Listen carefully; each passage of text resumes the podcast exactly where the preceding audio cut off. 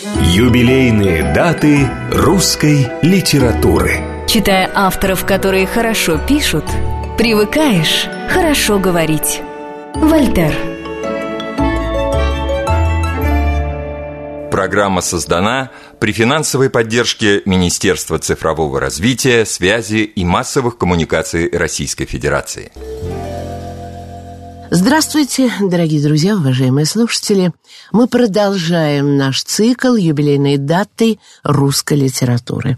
У микрофона Диана Берлин и вновь вместе с нами ведущий научный сотрудник Государственного музея истории российской литературы имени Даля работает в Переделкине в Доме-музея Чуковского, заместитель главного редактора журнала «Новый мир», критик, звукоархивист, культуролог Павел Крючков. Здравствуйте. Здравствуйте. Здравствуйте. Вот у нас сегодня герой вообще замечательной нашей программы – Вениамин Каверин. Да. Ну, я думаю, что ну, нет таких, которые бы не прочитали «Два капитана». Ну уж, по крайней мере. Ну, правда, бороться и сказ, найти, и не сдаваться. сдаваться. Да.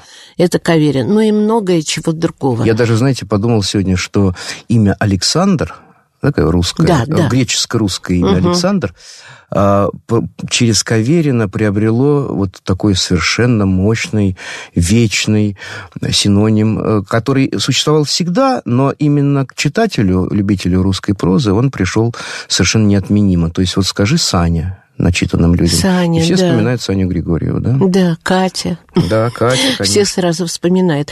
Вы знаете, я вот тут подумала, Павел. Да. Человек проживает большую жизнь, да? Почти 90 лет. Да, почти 90 лет. Как же так? Каверин, который жил, ну, в определенное время в нашей стране, и вместе с ним проживали свою жизнь многие замечательные литераторы. А вот именно этого человека упрекнуть практически не в чем.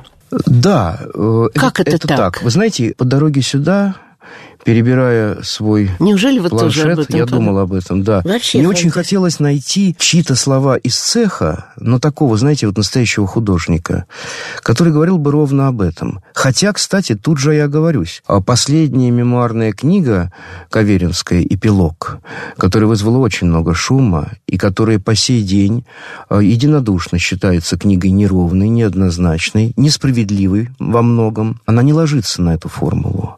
Она по-прежнему по-прежнему такая, знаете, э, будет как-то, будоражит. По-прежнему с ней многие не согласны. И я кое с чем не согласен угу, в этой книге. Угу.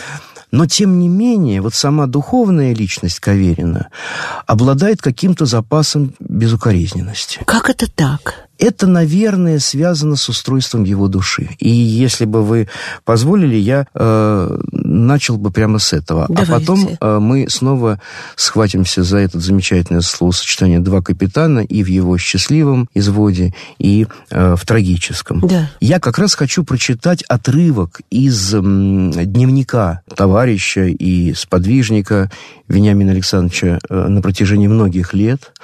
Э, с молодых лет э, Евгения Львовича Шварца, который написал о Каверине э, дважды совершенно замечательно, сжато и очень красиво в своем, э, просто в своем дневнике знаменитом. Как это умел делать Шварц. Да, как это умел делать Шварц. Надо сказать, кстати, что его дневник, дневник Шварца, в равной степени интересен и извлеченными оттуда линиями персональными, оформленными, уже оформленными не Шварцем, может быть, как и сама вот эта непрерывная ткань этого дневника.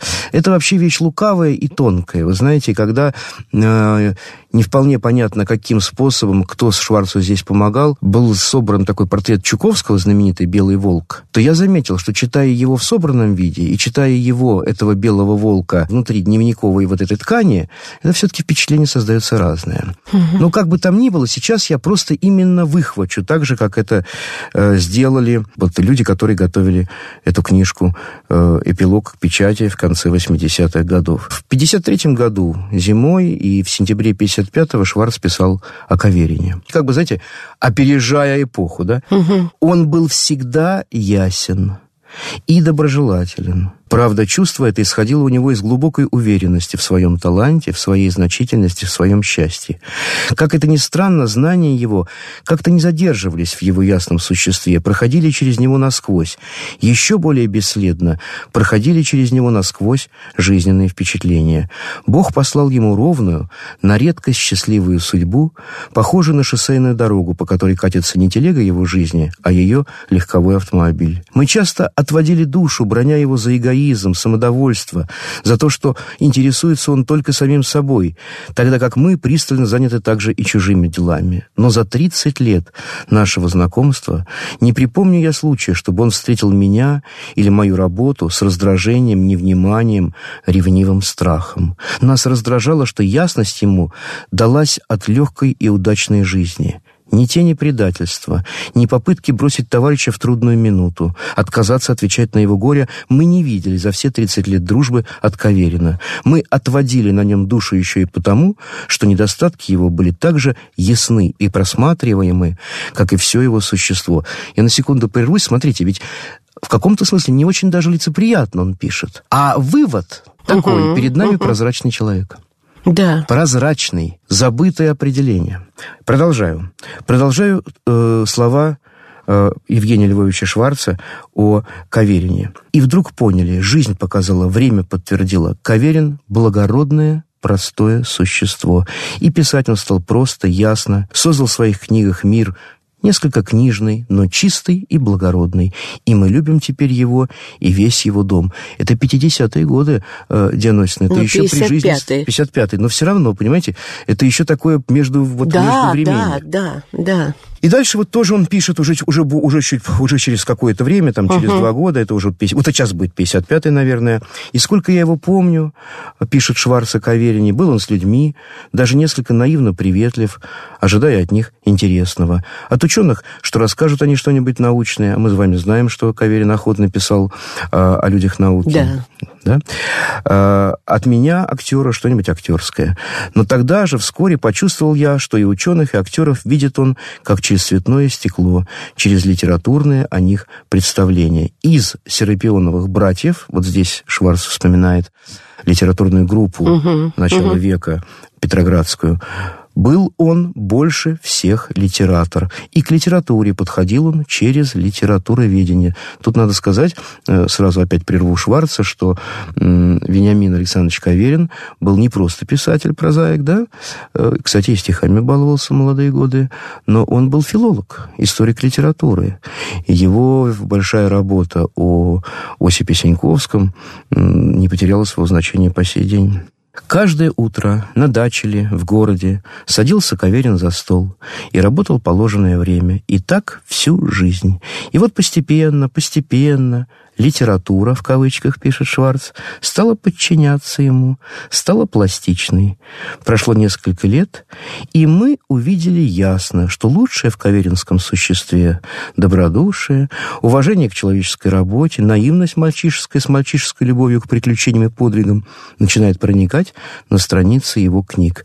Опять прерву Шварца, я говорюсь, что когда уже спустя долгие годы после этих дневниковых записей Евгения Львовича серьезные, большие большие литературоведы, историки литературы, ну, вроде, скажем, автора знаменитого словаря «Лексикон» Вольфганга Казака, стали искать определение Каверину, то среди э, слов, которые они подбирали, слово «увлекательный», захватывающий, приключенческий, присутствовало. Ну, это так. Это так?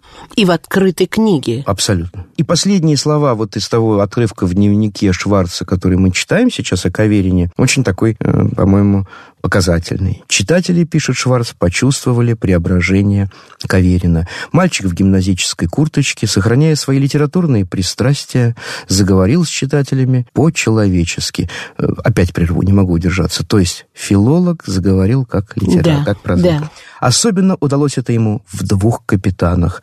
Вот сколько, оказывается, дорог ведет к тому самому сочувствию, что дается как благодать. Вот мы видим скрытую цитату угу. стихотворную. Даже такая такая благополучная и асфальтированная самой судьбой дорога, что досталась Вене. Э, он называет здесь в конце, это конец цитаты, Каверина домашним именем Веня.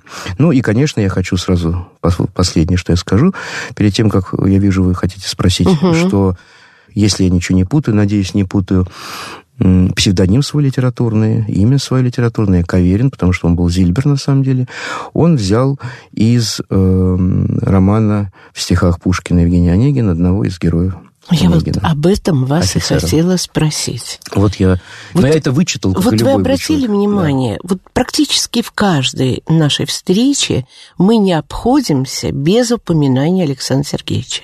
Да, потому что... Как это так, а? А вот это так, потому что Пушкин действительно это наш все, с одной стороны, с другой стороны, Онегина воздушная громада, как облако стояла надо мной, да, Ахматовская.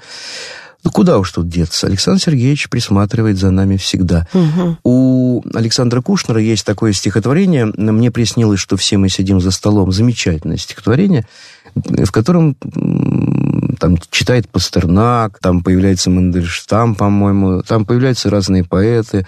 И в конце он говорит, что вот только мы не можем посмотреть на того, кто сидит во главе угла, отводим взгляд, ну, видимо, ослепляет или что-то. И меня спрашивали мои друзья, там, когда на вечерах я включал эту звукозапись Кушнеровского в чтении этого стихотворения, кто это? И я очень люблю этот вопрос и люблю сам думать, кто это. Ну, наверное, это Пушкин. А, и так, скорее всего, напрашивается, что это Пушкин. Хотя в какой-то момент я придумал себе, что это ангел-хранитель русской поэзии сидит.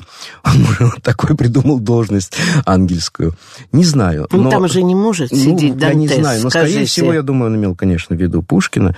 И вот э, я думаю, что Пушкин для прозаиков важен не меньше, чем для лириков. Ну, хотя бы просто потому, что Дубровский и да там э, есть «Капитанская чего. дочка», да, это, абсолютная гармония есть, да. русской прозы. Тут угу. говорить даже нечего. Угу. И я думаю, что сознательно или бессознательно всякий пишущий прозу русскую, в подсознании, конечно, присутствовал образ Пушкина. Ну вот смотрите, Павел, я еще вот о чем подумала. Конечно, в одно время с Кавериным жили, работали талантливейшие хорошие литераторы, правда? Да. И они многое нам оставили, и огромное им спасибо. Но вот такой судьбы, как у двух капитанов, я что-то не могу. И фильмы, которые идут через несколько поколений, через несколько. Но мы с вами больше можем сказать. В конце концов, простите, что я перебиваю, в конце концов, именно связанные с двумя капитанами.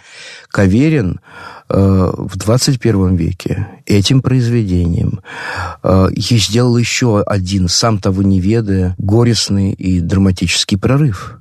Потому что на всю жизнь в истории, в современной, трагедия Нордоста будет связана с двумя капитанами, потому что тот мюзикл, который шел в тот день, это был мюзикл в Норте-Осте да, «Два капитана». Так, Понимаете? Это так. Иващенко и Васильева. Он умер в 89-м, а мюзикл появился в самом конце 90-х. Значит, он уже был заваривался. Поскольку Каверин, он из, из Псковичей, да, то когда ему было сто лет, в 2002 году в Пскове вышел замечательный такой сборник «Бороться и искать», он так и назывался, где э, разные замечательные люди говорили о Каверине, и ученые, и литераторы, и краеведы, и там несколько человек говорили о Нордосте тогда, во втором году, еще не зная, что через довольно-таки короткое время случится эта драма. О том, как это интересный, какой интересный опыт. Вот это практически народное, угу. ну уж точно в интеллигентских кругах народное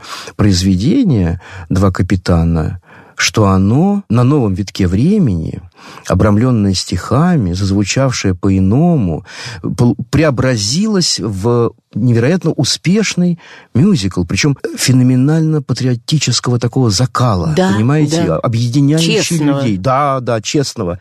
И, конечно, я подумал, ох, душа Вениамин Александрович радуется. Потому что, конечно, на протяжении последних десятилетий его жизни все разговоры с ним, журналистские ли, или какие-то вообще с ним связанные, когда вот он выступал на вечерах, угу. э, недавно в интернете появилась замечательная, кусочек я маленькую цитаточку взял, может быть, услышим, появилась его замечательная э, встреча с читателями э, в известной нам с вами э, Останкинской вот киноконцертной студии. студии да, да, да, это было в 78 году. Он был еще в, он был очень в хорошем состоянии. Угу, угу. Вот, и он там замечательно говорил, и замечательный там у него был финал. Что давайте мы с вами услышим сейчас молодого давайте, Каверина. конечно. Потому что уже вот в этом новом веке замечательный наш звукоархивист, спасатель радио и аудиоархивов э, Юрий Метелкин раздобыл, нашел где-то передачи «Невидимка». Эта программа начала выходить сразу после войны.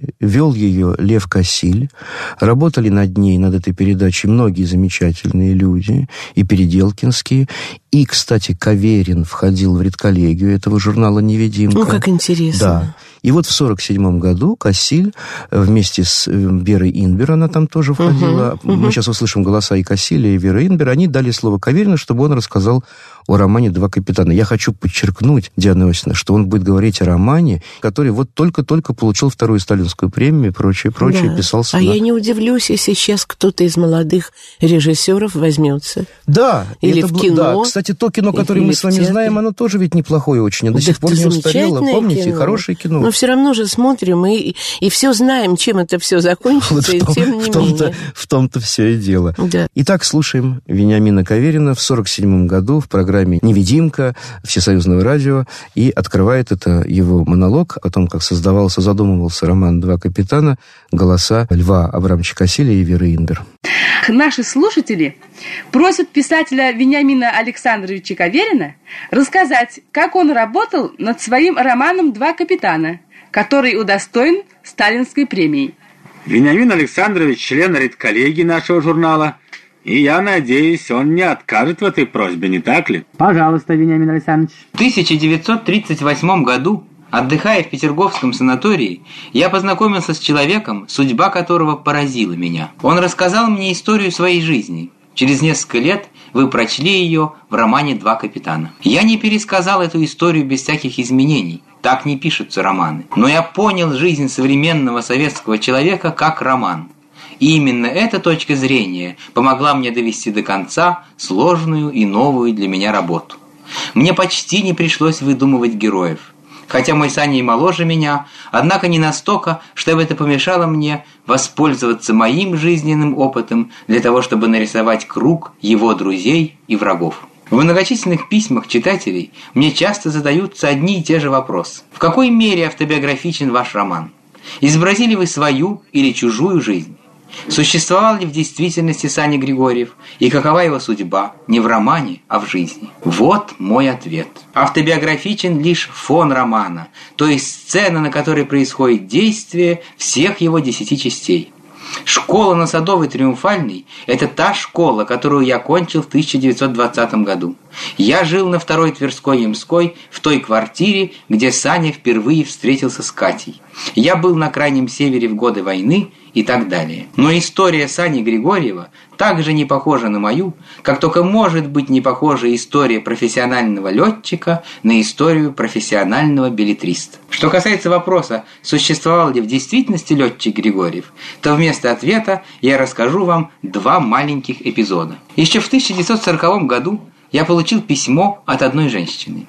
Я распечатал его и остолбенел. «Я прочла ваш роман», – писала она и убедилась в том, что вы тот человек, с которым я была знакома в юности и которого разыскиваю вот уже 18 лет. В этом убеждает меня не только сама история Кати и Сани, рассказанная в вашей книге, но такие подробности, которые могли быть известны только вам и никому другому. Даже даты наших встреч в Триумфальном садике, у колонн Большого театра указаны вами совершенно точно. Это не случайность. Это не может быть случайностью. Я убеждена, что вы сделали это нарочно, с тайным намерением дать мне понять, что вы не забыли меня. Признаться, я решил, что моя корреспондентка немного больна. Но вдруг простая мысль явилась передо мною. Ведь я описал не свою, а чужую жизнь. Быть может, письмо адресовано не мне, а тому, кто под именем Сани Григорьева выведен в двух капитанах. Представьте же, как я изумился, когда оказалось, что я прав. Между старыми друзьями завязалась переписка, и мой роман оказался мостом, который перекинулся для них между годами туманной юности и зрелых совершенных лет. В 1941 суровом году в окруженном Ленинграде мне позвонили из радиокомитета и предложили выступить от имени Сани Григорьева Григорьева с обращением к комсомольцам Балтики. Я попробовал возражать. Позвольте, но как же я могу взять на себя смелость выступить от имени литературного героя? «Э, не беда», был ответ. Ребята в большинстве считают, что он существует. Да ведь в сущности так оно и есть. Не все ли равно, под какой фамилией вы описали его в вашем романе? Я согласился. Нетрудно было себе представить, что при таких обстоятельствах должен был сказать комсомольцам Ленинграда мой Саня Григорьев. Я произнес эту речь, и в ответ на имя летчика Григорьева стали поступать письма. Это были клятвы, которые, как известно, с честью были выполнены девушками и юношами Великого Ленинграда. Но одно письмо это было самое любопытное. Пришло на мое имя. Это было письмо от самого Сани. «Дорогой мой», — писал он, — «вы нашли во мне много хорошего, даже слишком много, и рассказали об этом в вашей книге. Но делать из меня оратора, да еще такого пылкого, вот этому уже никто из моих друзей не поверит. Так переплетаются в наши необычайные времена литература и жизнь. Фантастика. Да, вот мы с вами слышали Павел. голос молодого 45-летнего Каверина угу. в 47 году на радио в программе э, «Невидимка». Еще раз скажу спасибо э, храшхивисту Юрию Ивановичу Метелкину, который да, разыскал конечно. эту запись. И вот смотрите, ведь немыслимая совершенно история. И при этом совершенно понятная. Совершенно понятный читатель относился, по крайней мере тогда, к литературе, к словесности, да и сейчас это иногда еще встречается, как к невыдуманной жизни, а к той, внутри которой живет он ну, сам. Я-то верила, что это так был и я такой верил, человек. Более, да, и я Прошу верил. прощения. И, да, и я верил. Правда? Я верил тоже. У меня два капитана начались с э, фильма откровенно ну, говоря. Понимаете? И, конечно, сейчас, э, когда мы знаем все, что мы знаем, да, начиная с э, того, что э, в России есть место, где стоит памятник персонажам этого фильма, очень хороший, кстати, памятник, и заканчивая драмой Нурдоста, надо признать, что это произведение навечно прописано. Точно. И вообще его романтизм, его такая читабельность, она не уйдет. Понимаете? Я вот сейчас подумал, что когда когда было столетие Каверина и был собран такой сборник, посвященный ему, там приняли участие члены литературной семьи, сегодня очень активные, уже много лет. Я их буду упоминать в наших разговорах э, очень дорогой мне литературной семьи, я имею в виду писателя, э, филолога, ученого, педагога, профессора Владимира Ивановича Новикова, его супругу, э, редактора отдела прозы «Нового мира» Ольгу Ильиничну Новикову, прозаика, и их дочь э, Лизу Новикову, литературного критика, ныне весьма маститого, хотя для меня она, конечно, э, как была, так и остается девочка, хотя это мама вообще двоих детей. Так вот, Лиза тогда, 20 лет тому назад, в этой э, книжке, э, значит, ну, как бы посвящен, то есть не как бы, а посвященной э, столетию Каверина, Лиза написала маленькую заметочку. И вообще трогательно было очень смотреть на содержание, где есть и Владимир Иванович ближе к началу, в середине текст Ольги Ильиничны э, «Каверин и женщины». Очень интересный текст, и и, и Ольга Ильинична имела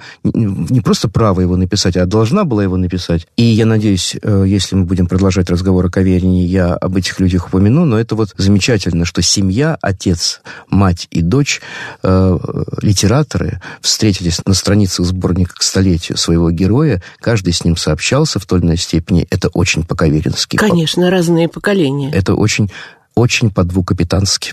Павел, но, к сожалению, время именно этой программы подходит к концу, но не разговор о Каверине. Поэтому, дорогие друзья, уважаемые слушатели, буквально через короткое время будет еще одна программа, посвященная Вениамину Александровичу Каверину. Спасибо. Юбилейные даты русской литературы. Читая авторов, которые хорошо пишут, привыкаешь хорошо говорить. Вольтер. Программа создана при финансовой поддержке Министерства цифрового развития, связи и массовых коммуникаций Российской Федерации.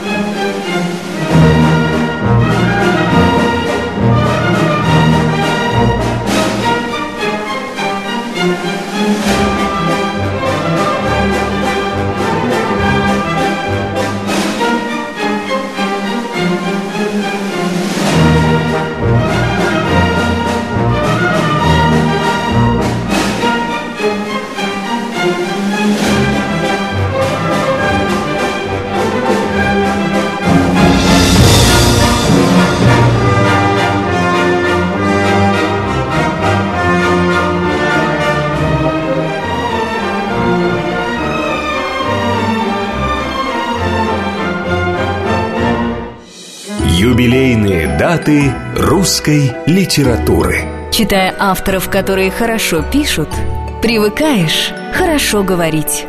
Вольтер. Программа создана при финансовой поддержке Министерства цифрового развития, связи и массовых коммуникаций Российской Федерации. Еще одна программа о Вениамине Александровиче Каверине. Павел Крючков вновь с вами, это значит, что будет интересно. Мы говорили в прошлой программе, ну, в основном, в основном о двух капитанах. Я просто пытался сказать о том, что облик героев каверинских угу. продолжался в частной и профессиональной каверинской жизни. Там были какие-то похожие лирические линии. Так я упомянул э, славную семью э, Новиковых. Да Владимира Ивановича, Ольгу Ильиничну и Лизу, э, которые все связаны с Кавериным. Замечательно. Мне это просто очень нравится. Владимир Иванович вместе с Кавериным работал над книгой Атанянове, она вышла замечательная. Ольга Ильинична была в Худлите редактором каверинских книг, и вместе с мужем они сделали очерк критический Каверин. А вот сегодня, думая о нашей программе и перелистывая к столетию в 2002 году сборник, посвященный Каверину, я увидел там заметку тогда еще совсем юной э, Лизы Новиковой замечательным названием «Сто лет капитанства». И она нашла очень интересную метафору. Вот 2002 год. К своему вековому юбилею, пишет критик Лиза Новикова, автор восьмитомного собрания сочинений, писатель Вениамин Каверин, оказался в ранге третьего капитана. И в отставку его все никак не отпускают. Роман о Сане Григорьеве и капитане Татаринове пока остается самым читаемым и знаменитым. Приключенческая добротность, сказочная ладность сюжета, психологизм в лучших классических традициях, скромная любовная линия, подходящая детям до 16, все это сделало двух капитанов долго играющим хитом. Принципиальнейший Саня Григорьев остается одним из немногих идеальных образов в литературной компании лишних в кавычках и бедных людей. Таких персонажей сейчас уже не делают, пишет Лиза Новикова. Абсолютно поддерживаю. И в этом Каверин оказался сегодня в выгодной позиции автора оригинала. Прервусь на секунду и скажу такое маленькое воспоминание, которое я вычитал, чтобы было мостик перекинуть к следующему абзацу. Когда Каверина хоронили, то мимо свежезасыпанной могилы прошел э, отряд краснофлотцев, моряков. Да, моряки это... и вообще э, военные люди, летчики и моряки любили Каверина. Он был им, разумеется, Конечно. свой. И вот Лиза Новикова пишет. Благодаря авиационно-флотскому уклону романа писатель навечно заручился поддержкой служащих читателей. На посвященной ему столетию вечере в Центральном доме литераторов было зачитано приветствие адмирала Кураедова. Моряки Каверина уважают. Выступили и ученые, которых писатель подкупил открытой книгой. Жаль, что для объективности автора повести «Конец Хазы» не поприветствовали труженики отмычки. В общем, это такой вот у него здесь юмор. И дети. Вот, кстати, очень важно, и дети. Если каверинские сказки до сих пор не побили по популярности вторичного Гарри Поттера, браво, браво, Лиза, то в этом виноваты, это я говорю, то в этом виноваты только взрослые, упорно не переиздающие песочные часы, аптеку «Голубые шары» почему? и «Сына стекольщика». Вот именно почему. Сегодня, мне кажется, надо Каверина, как и его э, противоположность Катаева, сказочников этих, чаще пересдавать. Это добротная, замечательная детская литература. И, кстати говоря, на, на сайте э, Российской государственной детской библиотеки, э, у них там есть такой замечательный раздел. Там директор замечательный. Да, да, Мария Александровна. Вот там есть замечательный такой раздел у них на сайте, где биографии писателей Каверин присутствует э, с полной вообще биографией, как положено. Вот сейчас, когда я читал э, слова о Каверине, написанные человеком э, в том примерно возрасте, в каком Каверин входил в литературу, да, то есть там на третий, третий десяток лет своих, угу. да, Каверин начал публиковаться с начала 20-х годов, ему было вот 20 лет. Да. А, то, конечно, нельзя не обойти, и я опять хочу заручиться звукоархивистикой здесь нам в помощь, нельзя не обойти это э, прекрасное словосочетание серапионовые братья или серапионы, как их принято называть. В прошлом году, э, значит, был э, очередная круглая дата, они в 21 году собрались. И вот в 1978 году в упомянутой упомянутой нами в прошлой программе студии Останкина, Каверин э, сделал такой вот вечер встречу с читателями. Его там спросили э, о Серапионах. И он блестяще, коротко, в 4 минуты представил эту группу. По-моему, даже вспомнил, под какими кличками они там существовали. И он произнес знаменитую пароль, которым встречали друг друга Серапионовы братья, когда встречались. Итак, мы слушаем короткий э, монолог Вениамина Александровича Каверина на авторском вечере 1978 года в киноконцертной студии Останкина. Он отвечает на записку «Вспомните и расскажите о литературной группе «Серапионовы братья».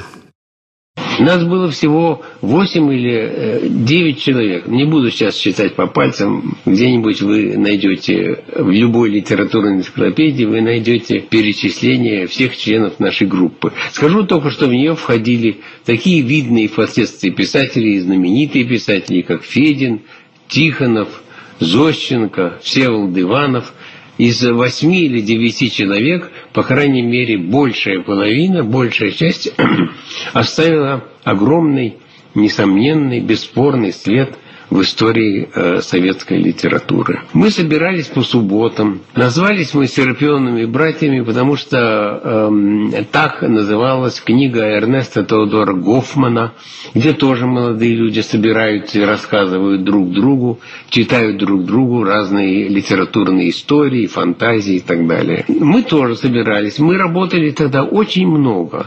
Представьте себе, каждую субботу один из членов этой группы читал новый рассказ э, в, одной из книг, кажется, даже в моей первой книге указаны что написали Серапионовы братья, э, и что они напишут и опубликуют в ближайшие годы. Я сейчас, вот в наши дни, работая над новой книгой, прочитал этот анонс и поразился, как, насколько неистощима была энергия молодости тогда в нас. А между тем, среди этой группы я был самым молодым. Я был студентом второго курса. Между нами были люди, прошедшие гражданскую войну э, и служившие в царской армии, как Тихонов. У каждого из нас, кстати сказать, я забыл об этом сказать, были свои прозвища.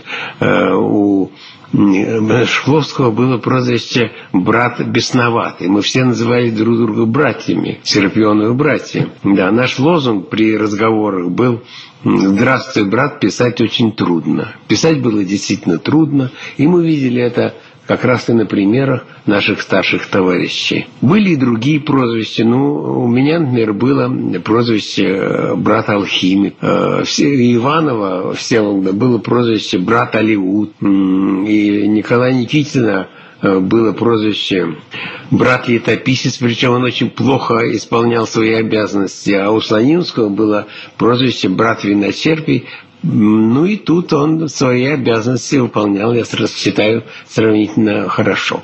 Конечно, я вспоминаю с глубокой нежностью и о своих друзьях, потому что эта дружба затянулась на десятилетия.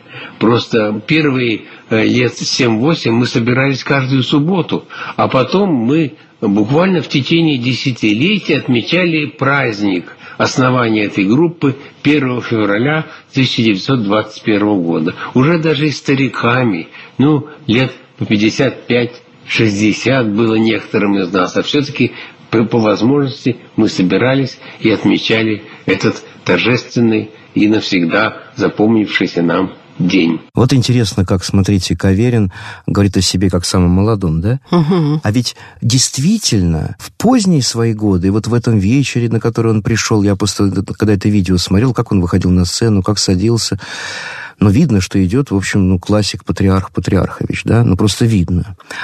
А тогда это был Веня. Веня Зильбер такой вот, ставший Кавериным, совсем худенький такой. Да он таким очень долгое время был. Я один раз его в жизни видел, помню, мне показалось, что он герой какого-то фильма сказки. Но он был таким же, когда он был против исключения Пастернака. Да, и более того... Понимаете? Более того, я хочу сказать, что в одной газете была статья о нем и о Катаеве, не в пользу Каверина весь тон статьи был о том, что он был такой, знаете, конформист бесконечный. Это не так. Ну, начнем с того, что он вытаскивал и вытащил, его, правда, потом снова схватили, своего брата Льва, э, написал письмо Берии в 1937 году. А в защиту Даниэля в защиту, ну, это поздние позднее. времена, Даниэля Да. Он хлопотал за Заболоцкого, хлопотал о Зощенке. И он действительно, да, сказался больным, э, не пошел на это собрание, где исключали Пастернака. Э, Потом написал там в эпилоге, что можно было бы пойти и выступить против, но он был честный человек здесь, понимаете? Да, он был горячий, у него в книжке в этом, э, в эпилоге есть перехлесты, это все так. Но его трусом не назовешь, в нем было благородство. Действовал, как вот говорила Ахматова, переворачивая ее слова, он действовал в рамках добрых нравов литературы. Советский писатель, вот когда мы читаем в энциклопедической статье «Русский советский писатель», мы сразу видим в этом определении, сразу, э, драматический надрыв, надкол, правда, сразу видим. Это так, и говорить тут нечего. Я всегда помню, как мне э, поэта Инна Львовна Леснянская рассказывала, что когда они с мужем Семеном Липкиным вышли из Союза писателей, то э, Катаев э, вел себя с ними в высшей степени порядочно, достал их книжки эти иностранные, которые у них вышли, прочитал, беседовал, позвал на обед. А Каверин кормил обедом тоже.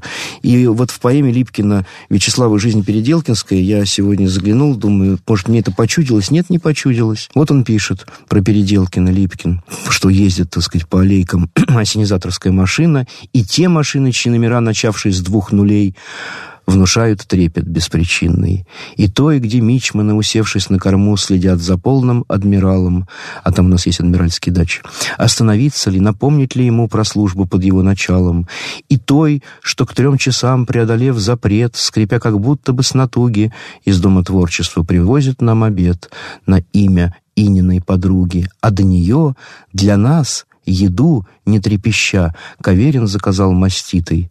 Тогда поболее давали нам борща, и ели мы гарнир досыта.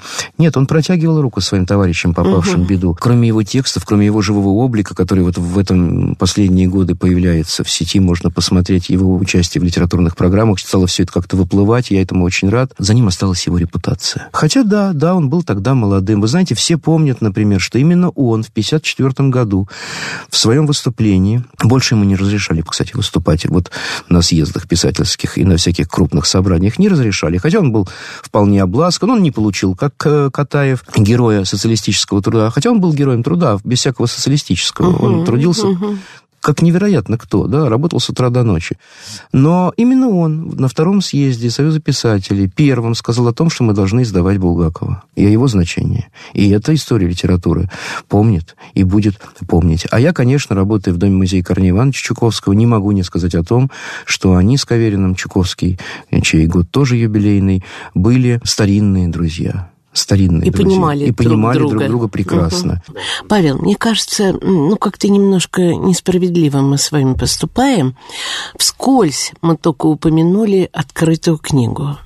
Открытая книга ведь тоже произведение, которое и сегодня существует для многих.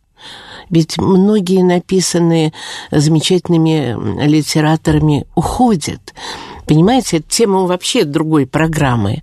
И плюс экранизация роскошная, с потрясающими актерами. Да, Э, это книга его жизни. Вот, Это книга его жизни, и я вот вам наука. сегодня, да, и я сегодня специально э, не удержался и посмотрел в социальных сетях, скажем, писали ли о ней, и наткнулся. Действительно, в девятнадцатом году кто-то пишет: закончилось мое погружение в открытую книгу. Это было именно погружение с головой, как ныряние за ракушками и поиски их в песке на дне озера. Каверин один из тех писателей, которым я восхищаюсь, к произведениям которого я еще не раз вернусь в своей жизни. Итак, перед вами открытая книга, роман-трилогия. Сам Каверин отзывался о своем романе так. «Мой толстый, полуискренний роман». Почему? Нам остается лишь догадываться. То есть есть, есть тема разговора. Это книга, которая очень роднит Каверина, на мой вкус, с похожей по жанру книжкой, писавшейся тоже долгие-долгие годы Константином Георгиевичем Паустовским, его книгой жизни. Без такой книги биография настоящего писателя, отдавшего литературе несколько десятилетий, а Каверин проработал в русской литературе, так на минуточку, в общем, да, 60 лет почти, а непредставимо. Такая книга должна быть. Вот как м- непредставим Герцен без былого и дум, Как непредставим Толстой без дневника своего, как непредставим э, другой какой-нибудь писатель, можно перечислять. Каверин без открытой книги не представим. Слава богу, что эта книжка читается. Вот это совершенно замечательно. Причем это чтение, которое требует работы. Э, громадное количество имен, да, событий, поворотов сюжета, замечательный портрет брата. Вот. И я думаю, что у нее тоже, как и у двух капитанов, безусловно, есть будущее. Да, недавно Недав... показал один из каналов да, телевизионных да, да, да. с Богатыревым, с Богатыревым в, в очках. Это гениальное, да. да Вообще надо сказать, что да, Авербах это просто то, что он сделал. Ну, это, это Авербах. Это, это, Авербах, это угу. чудеса, да. Я недавно э, старый журнал «Юность» листанул, а там Каверинская сказочная проза. Какая прелестная, хрустальная, замечательная. Ну, в той юности. В той юности, да, в Бориса Полевской, да, Бориса, Бориса Полевого, да, Полевого. Угу. Я э, подумал, что Каверин замечательно выражал себя через разговор, вот то, о чем мы говорим, через разговор о других людях, о собратьях, так сказать, по цеху, да. Вы знаете, когда э, Корней Иванович умер в 69 году, первое самое какое-то время, Лидия Корнеевна, его дочь, э, просила кабинет, и второй кабинет на втором этаже не трогать, оставить, как это было при отце. Угу. И, собственно, из этого и вырос музей. Музей без экспозиции, уникальный совершенно музей, которому нету просто равных, скажу я гордо. Так вот, первыми писателями, которые вошли в эту комнату Корнея Ивановича, в его рабочий кабинет, после его ухода, были Каверин и Слуцкий. И Каверин, Каверин и, и Слуцкий. Да, Каверин сказал, о, все так, как при нем. И Слуцкий сказал, надо так и сохранить. И довольно быстро э, вышло в юности очерк Каверина, изумительный совершенно, который назывался «Я добрый лев» где он говорил о Корнее Ивановиче. И не случайно, я думаю, первое издание двухтомное 91 -го года дневников Чуковского вышло с предисловием Каверина. Э, Елена Цезаревна открыла этот двухтомник. Это очень почетно, между прочим. Маленьким и очень тонким предисловием Каверина. И вот сейчас, когда я работаю над аудиопутеводителем по Переделкино, переслушивая архивы Государственного музея истории российской литературы имени Дали, которые мне дали многочасовые, я наткнулся на изумительную программу памяти Корнея Ивановича 79 года, которую ведет наш изумительный пушкинист Валентин Семенович Непомнящий, в которой участвует секретарь Корнея Ивановича многолетняя, э, которая работала без малого 20 лет при нем и без малого 20 лет после него Клара Израилевна Лазовская. И слово сказать о кабинете Чуковского Кларочка предоставляет как раз Каверину. И Каверин mm. замечательно... Я понимаю, что он его написал. Конечно, он это маленький, такой крохотный ну, четырехминутный эссе написал, mm. и он его произносит в микрофон. Mm-hmm. Давайте Давай. послушаем, как Вениамин Каверин говорит о комнате своего старшего собрата по поселку Переделкино и по вообще работе в русской э, литературе Корнея Ивановича Чуковского. Говорит поэтично, говорит очень точно, а для меня просто драгоценно, потому что вы услышите, он говорит, что жилье писателя может стать, и в случае с Чуковским так произошло, его э, выразительным внутренним портретом и даже, может быть, отчасти и портретом истории русской литературы. Слушаем. Вот Кларочка представляет Каверина. Вениамин Александрович Каверин, один из старейших э, друзей Корнея Ивановича, который очень часто бывал у него в доме. Э, я думаю, что э, мы ему и предоставим слово для того, чтобы он рассказал об этом кабинете, в котором мы все сейчас сидим. Мы находимся в удивительном месте. Мы в кабинете Корнея Ивановича Чуковского. И комната, в которой мы находимся, удивительна. И человек он был, как все это знают, удивительный, необыкновенный. Для того, чтобы вы могли представить себе этот кабинет, я расскажу вам о том, что мы видим сейчас перед глазами. На бюро, в котором хранится архив Чуковского, сидит добродушно грозный лев с толстыми губами. Лев говорит по-английски 11 фраз. В центре комнаты на ниточке под абажуром журавлики из цветной бумаги. Надо сделать тысячу таких журавликов, чтобы стать счастливым или, по меньшей мере, здоровым. Заводной паровозик пыхтит, мигает желтым огоньком, подает сигналы, крутится, торопится, напоминая симпатичного, суетливого, доброго человечка. Письменный стол необыкновенно хорош. Потому что ничем не похож на письменный стол. Сидя за ним, можно и даже удобно писать, но хочется не писать, а любоваться праздничным макетом чудо-дерева, который подарили Корнею Ивановичу ученики 690-й школы. Вокруг книги и книги. Мантия доктора филологии Оксфордского университета, длинная, красная, торжественная, вся в больших сборках, с серыми рукавами и серой отделкой на груди. Немногие из русских писателей удостоены этого звания. Тургенев в 1879 году и почти через столетие Чуковский, а вскоре после него Анна Ахматова. Вокруг книги и книги. Он любил вдруг явиться перед друзьями в этой мантии, которая так шла к нему, как будто он родился с единственной целью – стать доктором филологии Оксфордского университета. Но ему ничего не стоило мгновенно сменить этот пышный старомодный наряд на пестрый, длинный, сделанный из разноцветных перьев головной убор вождя черноногих индейцев, который привез привез ему из Америки один из друзей. Легкий, трудный, праздничный, простой, сложный, погруженный в мучительную работу, весело вежливый, любивший жизнь, иронический человек. Эта комната одушевленная, сложившаяся десятилетиями, вещественно облаченная часть истории русской литературы. В ней все, как было в день его смерти, и для нас, его современников, и для тех, кто пришел и еще придет нам на смену. Корней Иванович написал множество книг. Он писал историко-литературные исследования, он писал критические статьи, эссе, фильетоны. Он написал бессмертные книги для детей. Все это было написано на листе бумаги, который он клал на толстую фанерную дощечку. Сейчас я держу ее в руках. Эта дощечка заменяла Корнею Ивановичу письменный стол. Он писал, где придется, сидя или лежа. Он уютно устраивался на диване, на высоких подушках, согнув длинные ноги и держа на коленях эту дощечку. Он писал без очков в 86 лет, накинув на ноги, когда становилось свежо, подбитую мехом шаль. Но ничего стариковского, примирившегося, отрешившегося, успокоившегося не было в этом старике с фанерной дощечкой в руках, на которой он писал статьи, стихи, сказки, загадки, воспоминания, письма. Он не отрешился и не успокоился.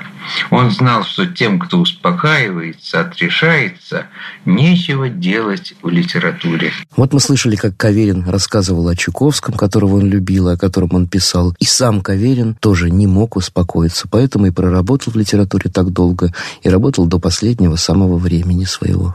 Вы знаете, Павел, мне кажется, что довольно символично, что мы с вами завершаем еще одну программу о Каверине словом о другом писателе. Он так много заботился о своих коллегах, и вот мы услышали, как он может говорить, не каждый писатель так будет говорить о другом писателе. В том-то и дело.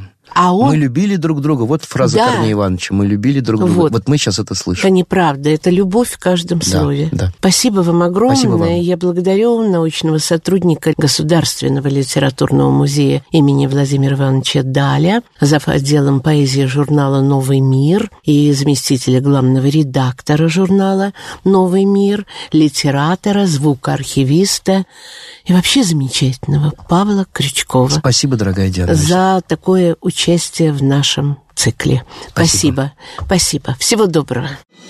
Юбилейные даты русской литературы. Читая авторов, которые хорошо пишут, привыкаешь хорошо говорить. Вольтер.